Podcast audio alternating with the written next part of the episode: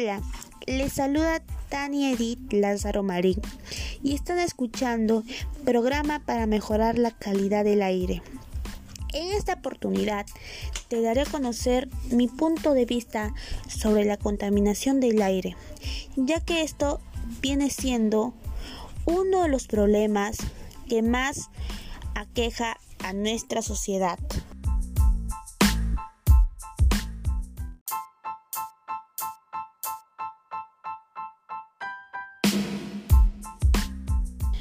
Con el fin de que los ciudadanos y las ciudadanas se comprometan a realizar las alternativas que se brindarán brevemente para contrarrestar dicha contaminación en favor del ambiente y la salud.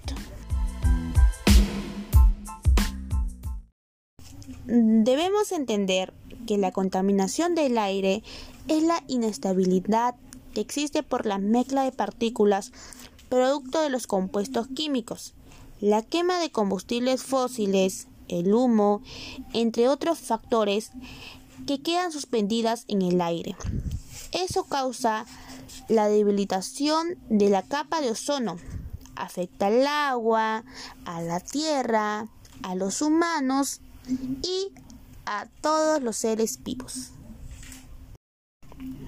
Según la Organización Mundial de la Salud, la OMS, la contaminación aumenta el riesgo de padecer enfermedades respiratorias agudas, como la neumonía y crónicas, como el cáncer del pulmón y las enfermedades cardiovasculares. Lamentablemente, estamos pasando una situación muy difícil, ya que varias personas salen afectadas por esta contaminación. Asimismo, entre las causas que ocasionan esta situación se encuentra la quema de basura, la contaminación de las aguas con desechos industriales, la tala excesiva de árboles, el aumento desmedido de la industria ganadera, los incendios forestales, las fábricas e industrias que producen gases tóxicos, el uso irresponsable de las energías eléctricas, el uso continuo de los transportes públicos. Pero todo esto podemos frenarlo, dependiendo de nosotros. Entre las acciones para mitigarlos tenemos contrarrestar los efectos de la contaminación ambiental en la salud y el ambiente a partir de las prácticas cotidianas de actividad física es importante para reducir la contaminación producidos por nosotros mismos.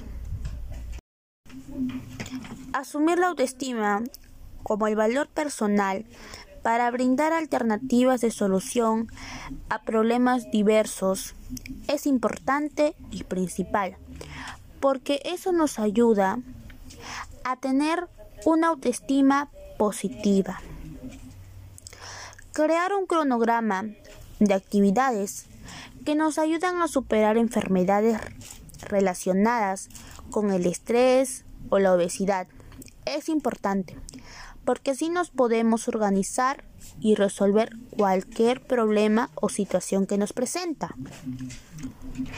Disminuir la cantidad de residuos sólidos que producimos en casa para que así tengamos una menor contaminación y nos ayudará a no afectar a nuestra salud.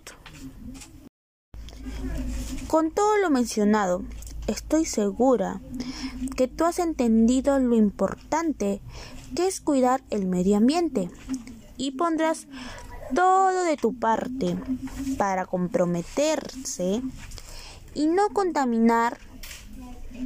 Así ayudarás a no afectar la salud de todos los seres vivos. Asimismo, podemos proponer más acciones en nuestra comunidad para disminuir la contaminación del aire.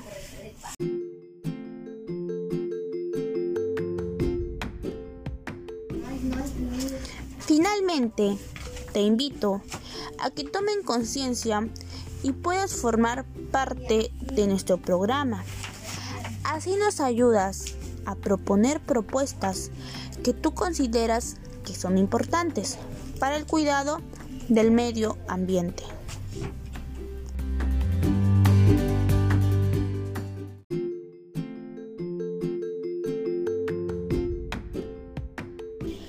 Gracias por escucharnos y permitirnos llegar a ustedes. Nos preocupamos por todos y esperemos juntos lograr disminuir esta contaminación.